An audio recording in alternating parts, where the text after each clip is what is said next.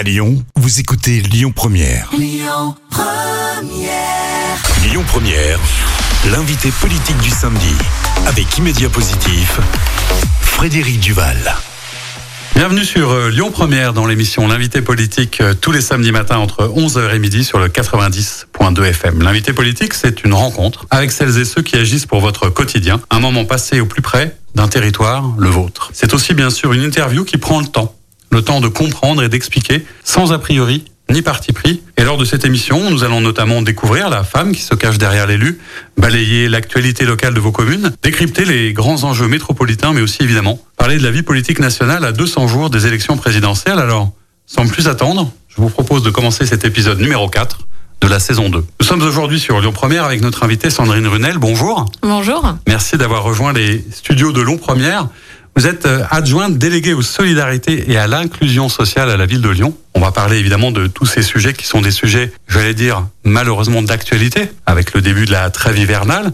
Mais vous savez, on commence toujours par une question d'actualité. Le 1er novembre, c'est aussi le début à Lyon et à Villeurbanne de l'encadrement des loyers. On en a beaucoup parlé, c'est un sujet assez complexe.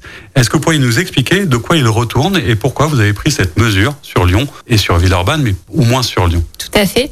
Merci déjà pour euh, votre invitation. Euh, je vais vous parler euh, rapidement donc de l'encadrement des loyers. C'est une mesure que nous avions mis en avant dans notre programme. Alors du coup, dans cette majorité hein, composée de la gauche et des écologistes et qui était portée donc par nos différentes composantes et qui est portée aujourd'hui par la métropole de Lyon, qui s'applique sur le territoire de Lyon et de Villeurbanne, puisque les deux villes ont candidaté, donc le maire de Lyon et le maire de Villeurbanne ont candidaté, se sont proposés pour mettre en place cette, cette mesure, qui aujourd'hui est mise en place sur Paris euh, et sur Lille. L'objectif est de maîtriser euh, le prix euh, des loyers aujourd'hui, puisqu'on se rend bien compte, hein, depuis déjà quelques années, la tension sur le marché, notamment locatif, les difficultés pour les plus modestes et aujourd'hui des familles en difficulté d'accéder à un appartement sur Lyon, sur Villeurbanne, et donc cette mesure doit permettre de réguler le prix euh, de l'immobilier, donc euh, voilà sur les valeurs euh, locatives, et donc permettre aux plus modestes de pouvoir se maintenir dans le centre-ville, de pouvoir se maintenir dans ces centres urbains.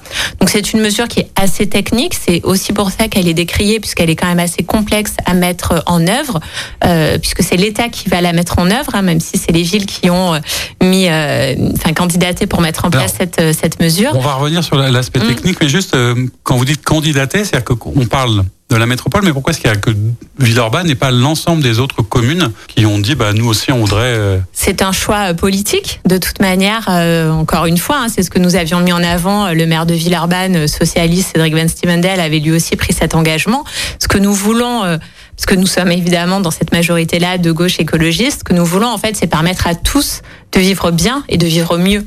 Donc nous avons cette volonté politique de faire en sorte que sur notre territoire on puisse mettre en œuvre des mesures de justice sociale. Et donc, c'est pour ça que nous sommes aujourd'hui sur Lyon et sur Villeurbanne.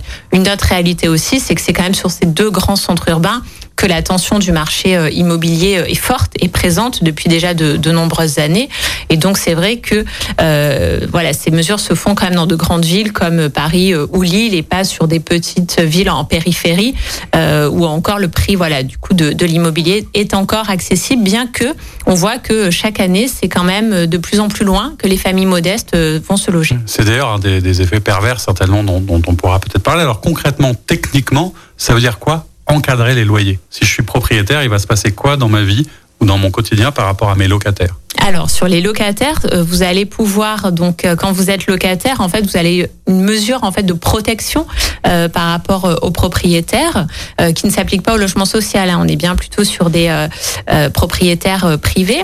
L'objectif en fait, c'est qu'il n'y ait pas de spéculation et que les loyers ne soient pas démesurés par rapport à un appartement. Donc il y a des regards qui se font en fonction du territoire, donc en fonction des arrondissements de Lyon, de l'hypercent, du 3e, du 8e, du 7e, en fonction de la taille de l'appartement aussi, puisque c'est vrai qu'on voit qu'aujourd'hui, la difficulté, c'est surtout sur les petits appartements, donc les T1, les T2, les, les T3. Donc, en fonction de ça, en fonction de spécificités, de mesures un peu techniques des appartements, il va y avoir des indices de référence avec des prix au mètre carré qui vont devoir être respectés. Pour mettre en place cette mesure, donc il suffit pas qu'il n'y ait que de la bonne volonté, mais il y aura des brigades aussi qui viendront contrôler de manière assez aléatoire si le propriétaire a bien respecté ou pas cette mesure. Il y aura évidemment aussi la possibilité pour les locataires de saisir l'État, la métropole de Lyon, de pouvoir aussi essayer d'avoir une conciliation, une médiation avec leurs propriétaires qui ne respecteraient pas la mesure. Donc, a un, loyer de référence, hein, si j'entends bien, et puis un, un encadrement, c'est-à-dire que ça ne peut pas dépasser, c'est plus de 20% du prix Oui, du loyer qu'il peut y avoir des critères en fonction des services qui seraient proposés aussi dans l'appartement qui permettraient de justifier de l'augmentation. le complément de loyer. Exactement, et qui permettrait de justifier de cette euh, différence.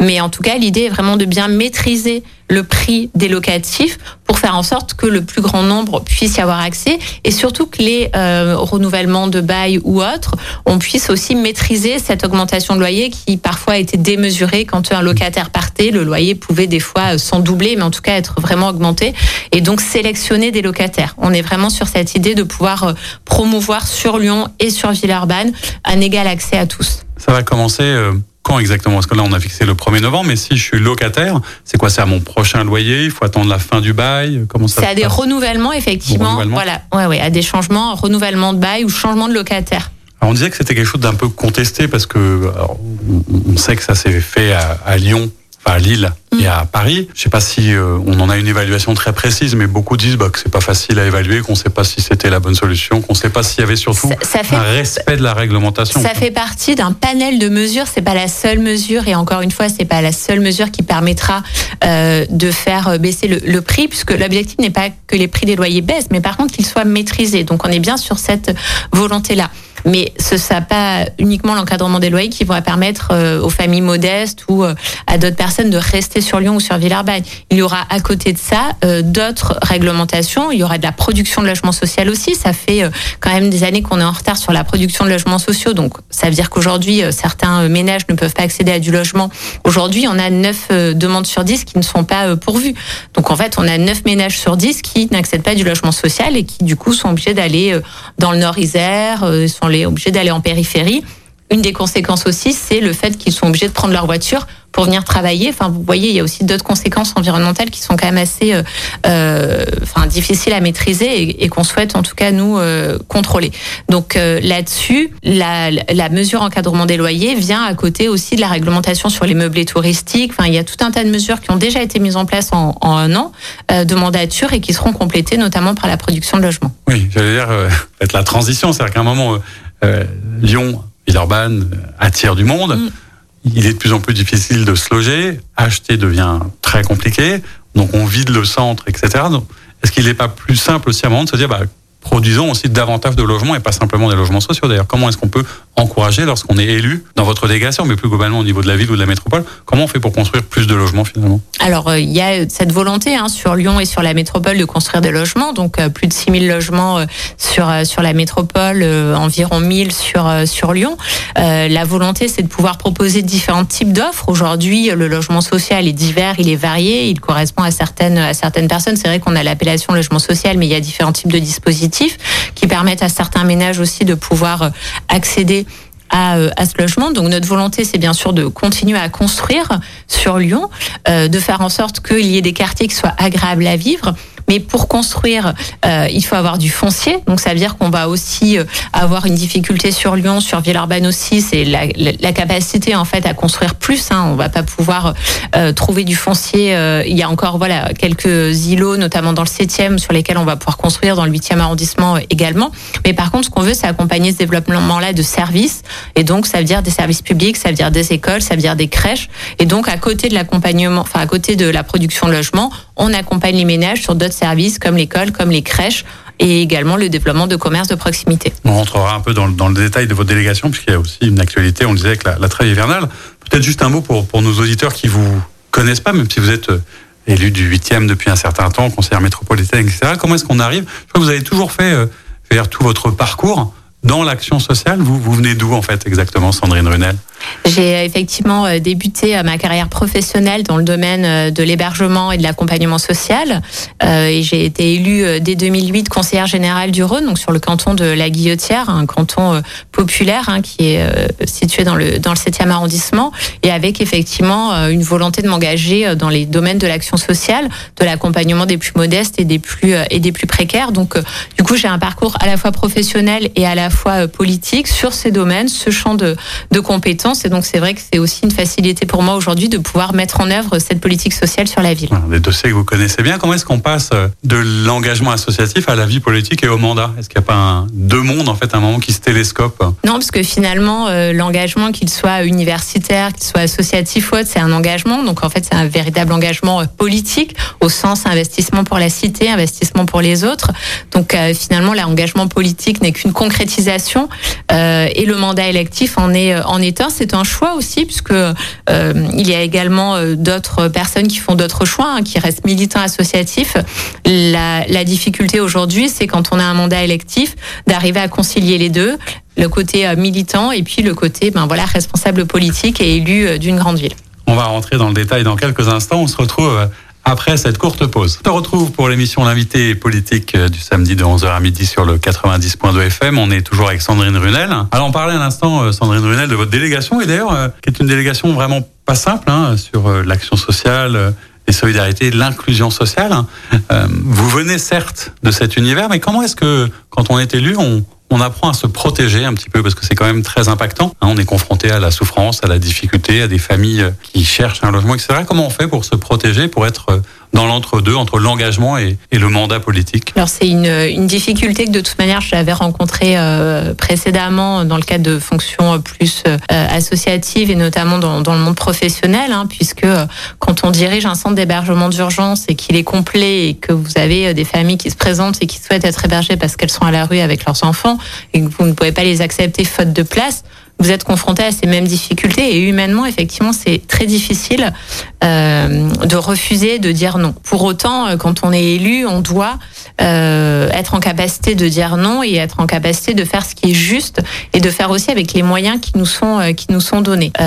Aujourd'hui, l'action sociale, alors notamment au, travers du CCS, hein, dont je suis vice-présidente, est une. Alors, pour ceux qui nous écoutent, CCS, c'est pas forcément le plus évident. Qu'est-ce que ça veut dire et comment ça marche? En général, on, on, connaît le CCS quand on en a besoin, mais c'est vrai que c'est quand même pas l'institution la plus connue et j'ai envie de dire tant mieux d'ailleurs. C'est le centre communal d'action sociale, donc toutes les communes, hein, quelle que soit leur taille, disposent d'un CCAS, c'est un établissement euh, public qui est là pour donc mener la politique sociale de solidarité euh, de la commune.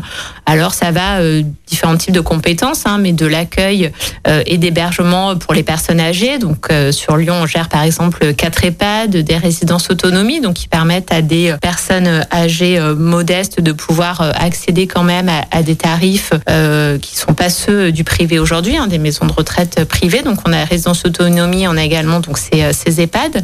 Mais à côté de ça, c'est aussi des services euh, sur la domiciliation que vous retrouvez euh, à la rue, en décohabitation. Vous avez ce service de domiciliation administrative et puis tout un service d'accompagnement social euh, qui permet euh, aux familles, qui permet aux personnes isolées, qui permet aux situations voilà en grande précarité, aux jeunes. On l'a vu aussi beaucoup pendant la crise Covid, euh, des jeunes, des étudiants frappés à la porte du CCS, qui n'était pas le cas précédemment. Hein, ce qui est vraiment quelque chose de nouveau, qui est plus ou moins inquiétant d'ailleurs, mais qui a permis du coup de travailler sur la question de l'aide alimentaire. Et donc vous avez aujourd'hui à Lyon un restaurant social municipal qui offre des repas donc tous les midis en fonction du coup des, des différentes problématiques que vous pouvez rencontrer. C'est un repas qui est gratuit et qui est sur orientation, mais qui permet à plus de 200 personnes, et notamment des jeunes euh, mineurs euh, isolés, de pouvoir euh, se restaurer, d'avoir un repas chaud et équilibré. Le CCS de Lyon, c'est aussi des bains-douches avec donc aujourd'hui un bain-douche sur le 7e arrondissement qui offre l'accès aux soins, à l'hygiène de manière gratuite. Et donc là, prochainement, une laverie solidaire parce qu'aujourd'hui, quand on est à la rue ou quand on est euh, hébergé chez un tiers, mhm. la question de laver euh, ses affaires, de pouvoir euh, se laver également soi-même, c'est très compliqué. Donc là, on est en train de travailler sur une laverie solidaire qui permettra aux plus démunis de pouvoir accéder à ces différents types de services. vous parlez de, du centre communal d'action mhm. sociale, mais c'est vrai qu'à Lyon et avec la métropole, on est encore dans une mécanique un peu particulière. Comment ça s'organise la répartition des compétences avec la la métropole qui, me semble-t-il, avait pris quand même un certain nombre de compétences qui étaient celles du, département, à l'époque, donc de la solidarité. En fait, que je euh, connais bien, oui. Vous avez une autre euh, je veux dire collègue ou une vice-présidente à la métropole Comment ça s'organise ben, On parlait tout à l'heure de l'encadrement des loyers, ça fait partie aussi de l'action sociale de la métropole. Donc effectivement, la métropole de Lyon, quand elle a été constituée en, en 2015, à récupérer l'ensemble des compétences sociales du département du Rhône, puisque la métropole aujourd'hui se substitue au département sur le territoire euh, administratif de la métropole. C'est une première et une unique euh, situation euh, en France, mais ce qui permet d'avoir un seul interlocuteur qui est la métropole de Lyon. Donc sur la métropole, il y a effectivement un certain nombre de compétences sociales. Euh, étant élu à la métropole, c'est aussi facile pour moi puisque je suis présidente de la commission développement solidaire et action sociale, donc ça me permet de travailler avec les différents vice-présidents en charge de ces questions, puisque la métropole a aujourd'hui comme compétence les personnes âgées, mais aussi le handicap. Donc euh, la MDMPH dépend donc la maison pour les personnes euh, en situation de handicap. Si vous avez un dossier à faire pour une reconnaissance euh, sur un handicap enfant ou adulte, c'est la métropole qui le qui le gère. Donc sur les questions ben, d'accès au logement, de logement social, on a parlé de l'encadrement des loyers. Il y a la foncière solidaire aussi, qui est un dispositif géré par la par la métropole.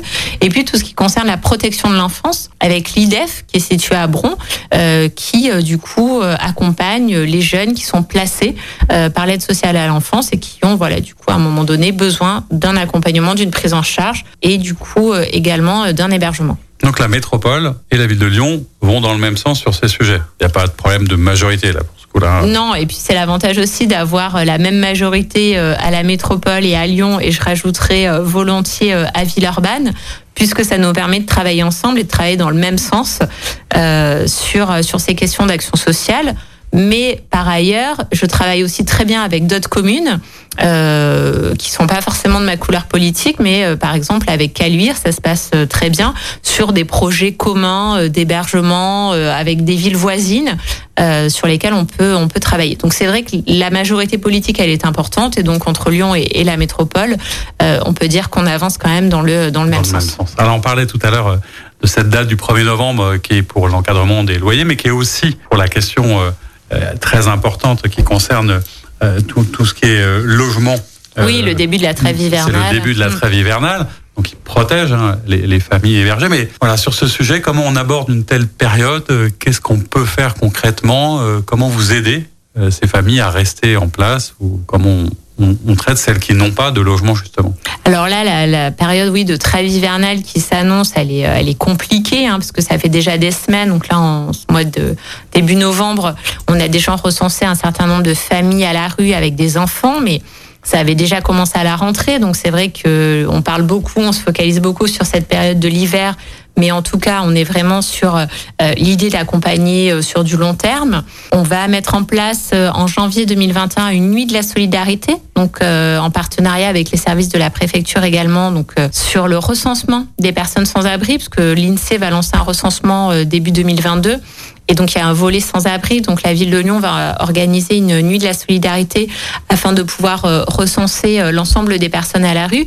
L'idée c'est pas de compter, euh, l'idée, c'est de savoir quelles sont les solutions qu'on peut proposer derrière et quelles sont les solutions qu'on doit euh, adapter en fonction des problématiques des personnes, puisque du coup, on a vraiment des euh, situations très différentes. On a des problèmes administratifs, des problèmes d'addiction sur certaines personnes, des jeunes qui sont avec des chiens, donc du coup, l'hébergement n'est pas forcément toujours adapté pour eux. Donc l'idée de cette nuit de la solidarité, on fera un grand appel d'ailleurs à tous les bénévoles, les citoyens sur Lyon, pour pouvoir marauder ce soir-là euh, dans la ville sur l'ensemble des arrondissements et pouvoir aussi euh, par la suite travailler avec un comité scientifique sur des solutions. Donc euh, ça veut dire qu'on ne connaît pas exactement aujourd'hui la situation réelle des personnes qui n'ont pas de logement. C'est très difficile à faire, je suppose. Difficile à faire, et est-ce que vous avez la, la, sensation avec vos services que la période, je veux dire post-Covid, a plutôt dégradé la situation qu'autre chose? Est-ce qu'il y a des plus de situations de grande précarité? Est-ce qu'on peut le constater? Ou est-ce que vous l'avez vécu vous-même Ce qui est certain, c'est qu'il y en a beaucoup plus que l'année dernière. En cette même période, la rentrée 2020 euh, euh, était moins compliquée que la rentrée 2021 pour une raison aussi plus simple qui est qu'en 2020, il y avait quand même encore des euh, personnes qui étaient à l'abri. Euh, du fait du Covid notamment. Donc il y avait eu plus de prise en charge, que ce soit par les services de la métropole ou par l'État. Donc euh, moins de personnes euh, en situation de rue. On voit là en cette rentrée 2021 énormément de personnes qui se retrouvent à la rue. On a également des familles. Donc là, on travaille avec les collectifs, notamment Jamais sans toi, mais aussi Réseau Éducation sans frontières, pour faire en sorte que ces familles qui se retrouvent à la rue puissent être hébergées ou en tout cas puissent être accompagnées. On a aujourd'hui des écoles en fait sur Lyon qui sont occupées. Ça fait voilà, du coup, euh, l'année dernière, on n'avait pas connu ça pendant, euh, pendant la période. Aujourd'hui, on a des écoles à Lyon qui sont occupées. J'étais avant les, vacances scolaires, un rassemblement dans le 8e arrondissement, pas très loin d'ici, sur une école, parce qu'une famille s'est retrouvée à la rue du jour au lendemain. Donc, la solidarité des parents, du corps enseignant fait que un hébergement leur a été proposé au sein de l'école. Et donc, maintenant, on mobilise les services du CCS pour justement pouvoir trouver une solution. C'est une famille avec trois enfants dont les trois sont scolarisés et euh, par ailleurs, le papa travaille, il fait les marchés. Donc, euh, on voit quand même qu'il y a une précarité grandissante sur des situations qu'on n'aurait pas connues précédemment, où euh, des personnes qui travaillent, qui ont quand même des revenus, n'arrivent plus à se loger à Lyon, n'arrivent plus à trouver en fait un appartement. Et ça, c'était pas quelque chose qu'on avait qu'on avait l'habitude de voir. Donc, la crise économique liée au Covid a effectivement touché davantage les plus précaires et donc on se retrouve avec des situations qu'on connaissait pas auparavant, avec plus de situations. Donc, qui sont euh, parfois assez inextricables et on se doute bien que c'est pas facile d'abord de plus en plus. Et qu'est-ce qu'on fait concrètement? Que peut faire un, un élu de la République, en l'occurrence l'adjointe au maire de Lyon, pour reloger ces familles Est-ce qu'il y a une solution pour tout le monde? Je sais qu'il y a, y a des choses qui, qui, sont plus importantes que d'autres. Il y a notamment des, un plan qui était euh, zéro enfant dans la rue, etc., que vous avez signé une déclaration des droits des personnes sans abri avec la Fondation Abbé Pierre. Mais c'est vrai qu'on est toujours un peu, même comme citoyen, démuni. Oui, qu'est-ce qu'on peut faire, mais que hmm. peut faire la municipalité? Ou pourquoi d'ailleurs la municipalité ne fait rien, selon les cas, hmm. puisque ça peut monter aussi très vite. On, a pris des engagements forts et euh, ça s'est traduit par des actes. Alors la signature de la déclaration euh, des personnes sans abri en est une. Euh, le travail qui se fait actuellement avec les services de l'État, notamment sur le plan zéro enfant à la rue, qui commence puisqu'on a sur la ville un, patrimoine qui était vacant depuis des années. Ce qu'il faut savoir aussi, c'est que on a récupéré il y a un an et demi quand on a été élu. Enfin voilà, du coup une situation qui était quand même assez effarante puisque on avait des bâtiments, on avait des logements qui étaient vides. On a aujourd'hui des immeubles entiers qui sont vides. Et il nous a fallu quand même plus d'un an pour euh, faire un inventaire de ce patrimoine-là. Donc, euh, euh, mon collègue adjoint au patrimoine a pu faire l'ensemble de, de, cet inventaire. Aujourd'hui, on sait quels sont les bâtiments qui pourraient être mis à disposition. Ils sont pas toujours en très bon état, donc ça prendra du temps. Aujourd'hui, on a une quinzaine de logements qui vont pouvoir être mobilisés dans le cadre justement de l'accompagnement et de l'hébergement de ces de ces familles. Reste à finaliser l'accompagnement social puisque c'est bien d'héberger, mais c'est aussi mieux d'accompagner puisqu'on doit travailler sur la question de l'ouverture des droits. Donc là, on travaille euh, ardemment avec le CCS et le service de l'éducation pour finaliser aussi ce, ce plan de mise à l'abri on a une première famille qui a pu euh, être euh, hébergée dans le cadre de ce dispositif et qui du coup euh, dormait dans une salle polyvalente d'une école qui aujourd'hui voilà un appartement avec ses deux enfants. Ça prendra du temps. Ce sont des solutions au cas par cas. Enfin voilà, du coup on étudie vraiment la situation, donc tout ça prend du temps. Alors que et je, je le comprends tout à fait, je suis la première à, à, le déplorer. Pendant ce temps, des familles dorment dehors ou dorment dans des écoles, donc évidemment que c'est dur. Évidemment que la réponse de ça prend du temps, il nous faut encore un peu de temps, il nous faut encore une semaine, 15 jours, elle n'est pas satisfaisante pour des parents d'élèves, pour des gens qui dorment dehors, pour des collectifs ou pour des enseignants. Mais en tout cas, voilà, c'est le temps qu'il nous faut, le temps qu'on demande. Euh, à côté de ça, il y a quand même voilà cette, mobilisation de la ville sur des compétences qui ne sont pas les nôtres. On pourrait aussi répondre, parce que votre question est tout à fait légitime, c'est pas aux communes, c'est pas la ville de Lyon, mais à n'importe quelle autre ville de faire ça. Euh, c'est la responsabilité de l'État, c'est la responsabilité de la métropole et du département. Une fois parfois les gens se renvoient un, se renvoient peu la, balle. Une fois qu'on a dit ça, on n'a quand même pas fait grand chose et donc du coup la ville de Lyon a décidé de prendre effectivement toute sa part dans sa part et ses responsabilités, et ses responsabilités dans ce sujet. C'est un sujet auquel euh, vous tenez puisque plus globalement. Euh, j'ai cru comprendre un peu que la politique que vous mettiez en place était une politique, j'allais dire, de droit, de, de, tous les droits. On parlait euh, évidemment du logement, on parlait de, de l'école. Euh, on a des sujets aujourd'hui sur l'énergie.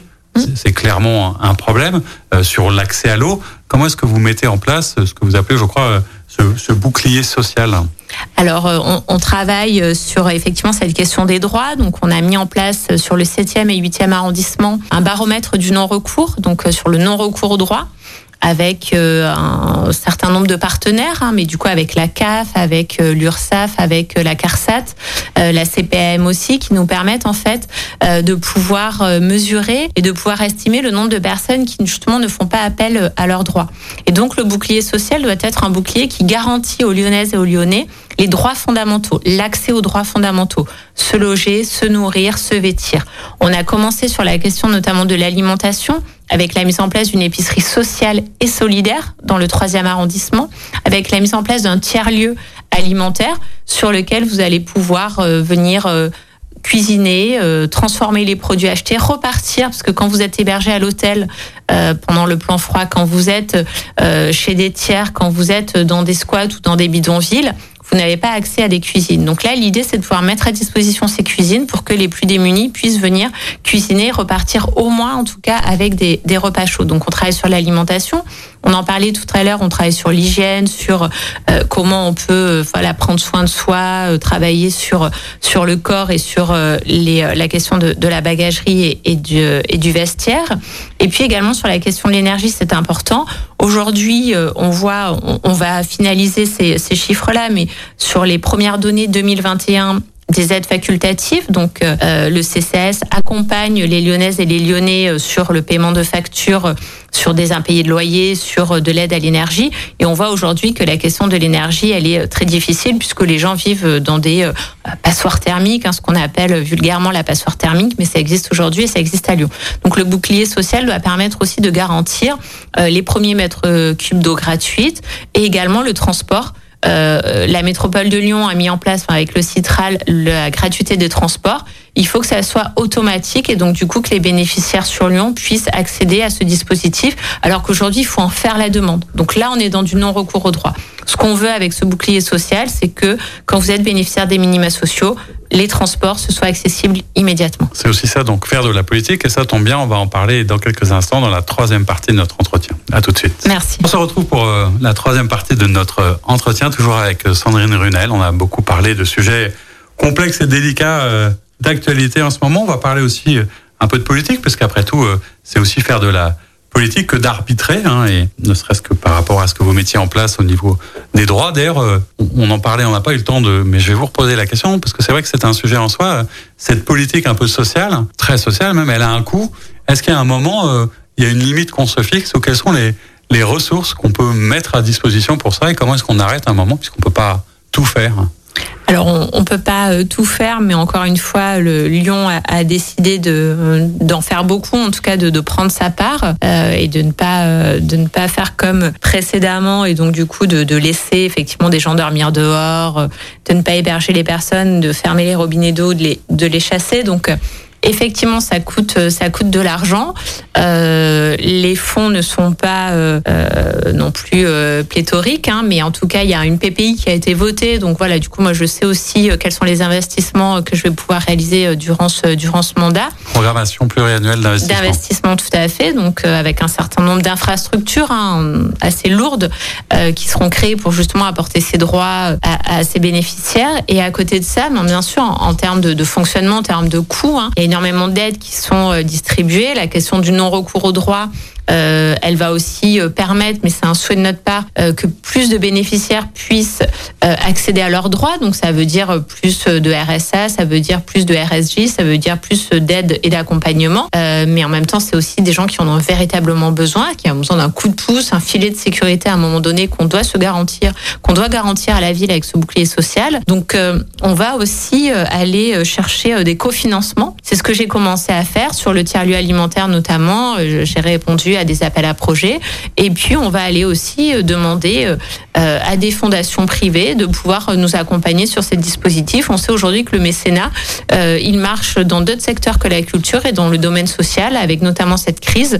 Beaucoup d'entreprises ont envie d'accompagner, que ce soit des collectivités ou des associations, dans le développement de projets pour les, pour les plus démunis. Donc, on ira aussi sur ces sujets-là. Il n'y a pas de raison qu'on se les interdise. Très bien, c'est aussi ça. Je vous disais faire de la politique. Alors, ça tombe bien parce que c'est un secret pour personne, vous êtes particulièrement engagé, vous êtes socialiste. Il y en a plus tant que ça des socialistes. Vous êtes un peu la, la dernière représentante. Euh, non, il en, reste. Euh, c'est quoi aujourd'hui être socialiste en 2021 Être socialiste en 2021, c'est être socialiste comme on l'était en tout cas moi en 2005 quand j'ai adhéré euh, au Parti socialiste. Hein, j'ai voilà, du coup, vous avez plus de 15 ans que, que je suis militante dans, dans, ce parti et en tout cas, je compte pas en changer. Je l'ai pas fait avec la vague Macron et, la pression qui avait été mise notamment par cette vague en fait, hein, notamment sur Lyon qu'on a connue, parce que c'est vrai qu'on peut dire qu'on est le berceau de la Macronie. Donc, être socialiste en 2021, en fait, c'est être vraiment de gauche et en fait, c'est proposer justement toutes ces mesures d'accompagnement, de justice sociale, c'est se battre aussi pour une école, une école plus juste, plus équitable.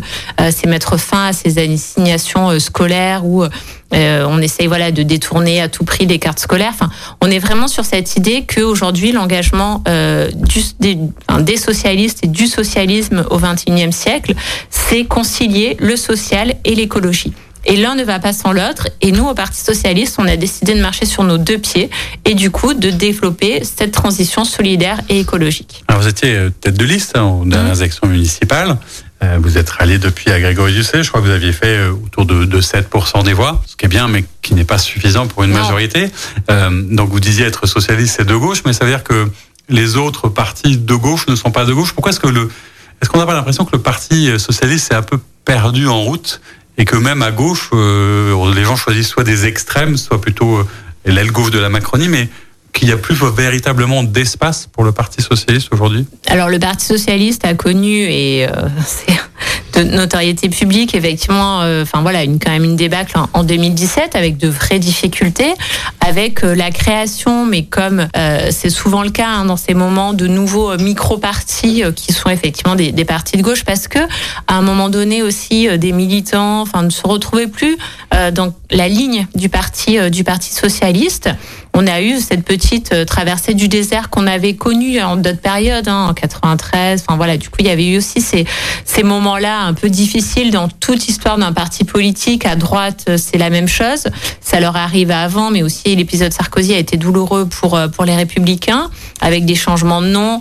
Donc, dans l'histoire des partis politiques, il y a des moments aussi, voilà, qui sont, on va dire, pour sa famille un peu douloureux. Je pense que le terme est, euh, est bien choisi.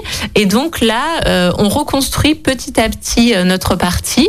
On a aujourd'hui des villes qui sont dirigées par des socialistes, Montpellier, Villeurbanne, Paris. je pense qu'on va en parler, Nantes. Et donc aujourd'hui, on sait qu'on a des politiques municipales proposés par des socialistes, vraiment ça fonctionne et où du coup ils sont renouvelés dans leur mandat, la conscience est là et où du coup on a une politique à la fois euh, sociale, à la fois écologique. Donc ça fonctionne.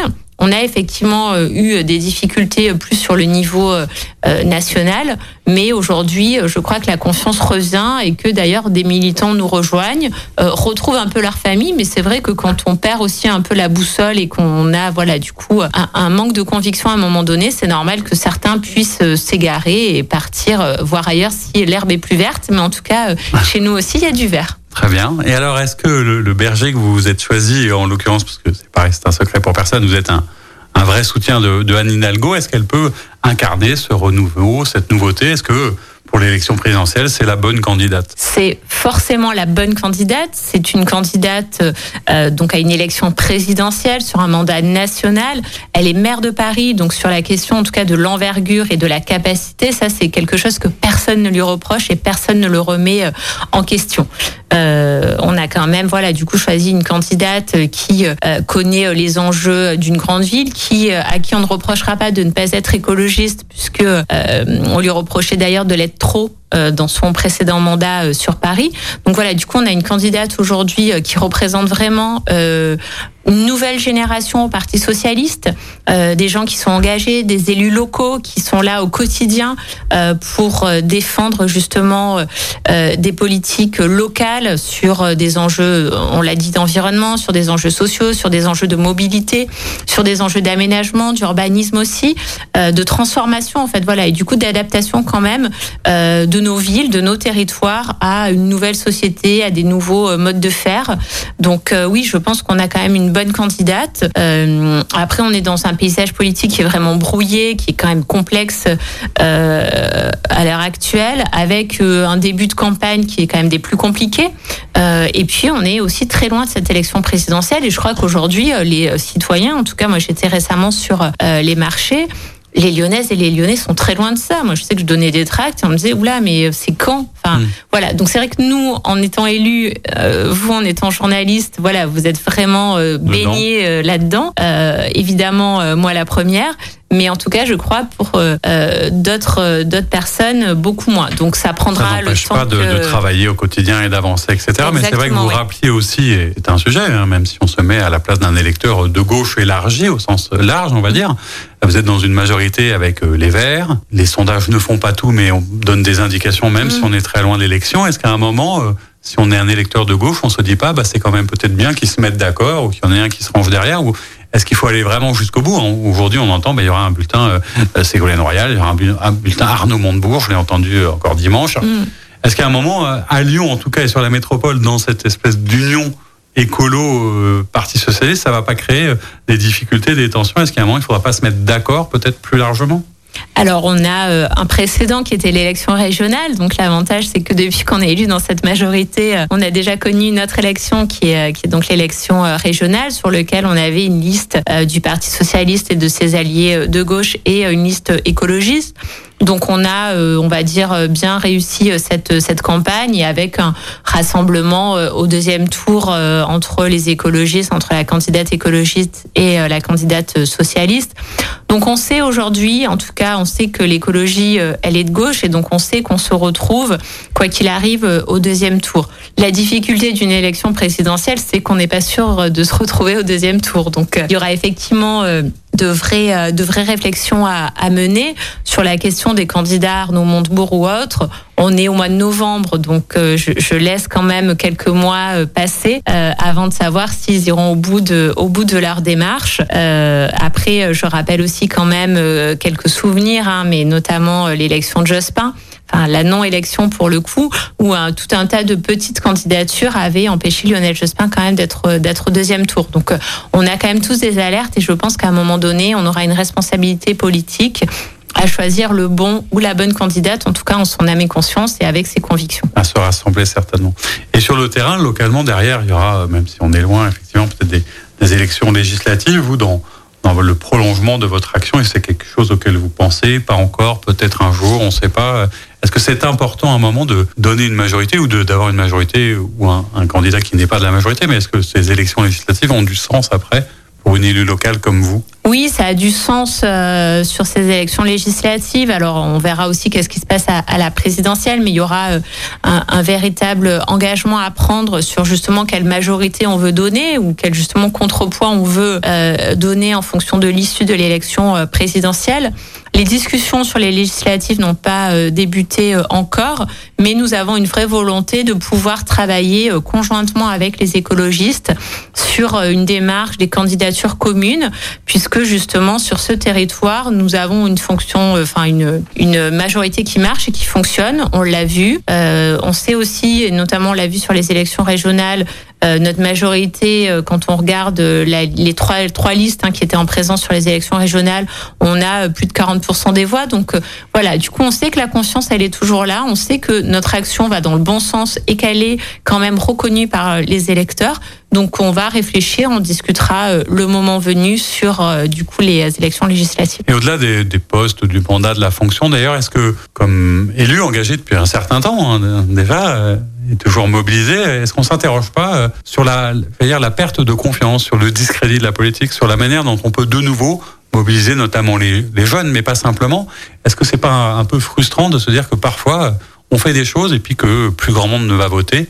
Et qu'est-ce qu'on pourrait faire pour éviter euh, cette fuite en avant de l'électeur alors, il y a une vraie difficulté sur la, la transformation de l'engagement sur euh, le vote, hein, le jour de, de l'élection. Pour autant, euh, aujourd'hui, euh, les citoyens sont très engagés. On l'a vu avec la Convention citoyenne pour le climat. On le voit, là, moi, je le vois tous les jours sur des mobilisations dans des écoles, dans des collectifs. Euh, on, on, voit vraiment, en fait, qu'il y a une nouvelle forme de mobilisation, de nouveaux engagements qui sont pris par par les citoyens. Euh, notre responsabilité à nous en tant qu'élus, euh, c'est de pouvoir les amener justement à l'élection et de pouvoir leur dire que euh, y a besoin des deux aujourd'hui et qu'on peut travailler les uns les uns avec les autres. Donc ça passe par la mise en place de conseils de quartier renouvelés aussi, mais ça passe par un échange, une discussion qui était peut-être un peu rompue à un moment donné entre des élus et des citoyens engagés dans des collectifs, des conseils de quartier ou des parents d'élèves. Et aujourd'hui, il y a besoin que ce dialogue se renoue pour que on puisse redonner aussi confiance et puis qu'ils puissent voir aussi ce qu'on fait. Je pense qu'il y a une question de redevabilité qui est importante, c'est qu'est-ce qu'on fait en tant qu'élu euh, et ne pas laisser dire que les élus ne font rien ou qu'une fois qu'ils sont élus, il ne se passe plus rien. D'où la pédagogie aussi, l'explication, rendre des comptes. Hein, rendre des comptes, en fait. voilà, c'est ça. On est plutôt sur l'idée de rendre des comptes. Euh, les, euh, les Lyonnaises et les Lyonnais aujourd'hui savent ce qu'est une élection, savent ce qu'est une ville, mais aujourd'hui, il y a besoin effectivement de rendre des comptes et de rendre à voir aussi sur quelle est notre action et qu'est-ce que ça produit aussi comme effet sur les territoires. D'où la, pédagogie, en tout cas celle qu'on essaye aussi d'avoir avec vous lors de ces entretiens. Alors être élu, c'est un sacerdoce hein, aujourd'hui, c'est surtout dans, le cadre de vos délégations, mais il y a, aussi peut-être d'autres choses que le mandat ou la vie politique. Alors, comme on est samedi et que demain, par définition, c'est dimanche, qu'est-ce que c'est euh, aujourd'hui un, dimanche de, Sandrine Runel? Est-ce que vous avez du temps pour vous, pour votre famille, pour vos enfants? Est-ce qu'on a encore le temps de lire? Qu'est-ce qu'on fait quand on n'est pas élu ou est-ce qu'on peut ne pas être élu même un dimanche Oui, alors on peut, euh, après c'est aussi des choix, hein, mais ça fait euh, quand même du bien de pouvoir aussi retrouver des moments euh, en famille, euh, en, entre amis. Après, on l'a dit, on rentre dans une période euh, compliquée puisque ça va être une période d'élection. Donc, bah, du coup, le dimanche, ça commence par le marché, donc aller distribuer des tracts. Donc, euh, si vous euh, voulez, euh, vous pourrez aller sur les marchés du 8e et donc on distribuera des tracts pour pour Anne Hidalgo et pour mettre en avant l'ensemble de ces de ces propositions. Mais c'est aussi effectivement quand même prendre du temps avec. Enfin, là, j'ai trois enfants en bas âge. on est à la veille d'une rentrée scolaire, donc il y aura quand même aussi un petit moment de remise à plat et de vérification des devoirs, des cartables. Donc voilà, du coup un dimanche quand même plutôt studieux. Euh, mais en famille, pour essayer mais en de, famille, de se exactement, voilà, en famille, parce qu'il y en a besoin aussi. Euh, et puis avec, là, je, je reviens de aussi euh, de quelques jours de congé euh, avec avec mes enfants, et donc j'ai effectivement pu prendre quand même un peu de temps pour moi et pour pour lire. Euh, donc voilà, du coup, ouais. il y a aussi ces ces moments-là qui sont qui sont quand même importants, mais qui sont quand même assez limités et qui sont peu nombreux, mais du coup des, des, moments de vacances comme ça de coupure sont nécessaires aussi parce qu'on a beau être élu, on est élu à temps plein et on est élu en permanence, mais on reste quand même aussi des êtres humains avec une famille et avec aussi des priorités à donner. De ne pas oui. se déconnecter et de rester humain. Ben, en tout cas, un grand merci d'être venu nous voir. Sandrine Runel, ça passe toujours très vite. Moi, j'ai l'impression ces ces entretiens, surtout sur des sujets comme ça. Merci de votre présence. Merci à vous en tout cas. Et euh, je vous dis à bientôt. Et puis quant à nous, je vous dis euh, à très bientôt. La semaine prochaine, samedi 13 novembre, je recevrai Emeline Baum, la première vice-présidente de la métropole de Lyon. Et on continuera à parler, peut-être de prolonger sur ces sujets. Puis on parlera aussi évidemment de la COP26 qui vient de s'ouvrir il y a quelques jours. Merci beaucoup et à très bientôt. C'était l'invité politique du samedi sur Lyon Première, en partenariat avec Immédia Positif, le web média qui rend visible l'essentiel. Retrouvez tous les invités politiques en podcast sur lyonpremière.fr et sur immédiapositif.fr. Écoutez votre radio Lyon Première en direct sur l'application Lyon Première, lyonpremière.fr et bien sûr à Lyon sur 90.2 FM et en DAB+. Lyon Première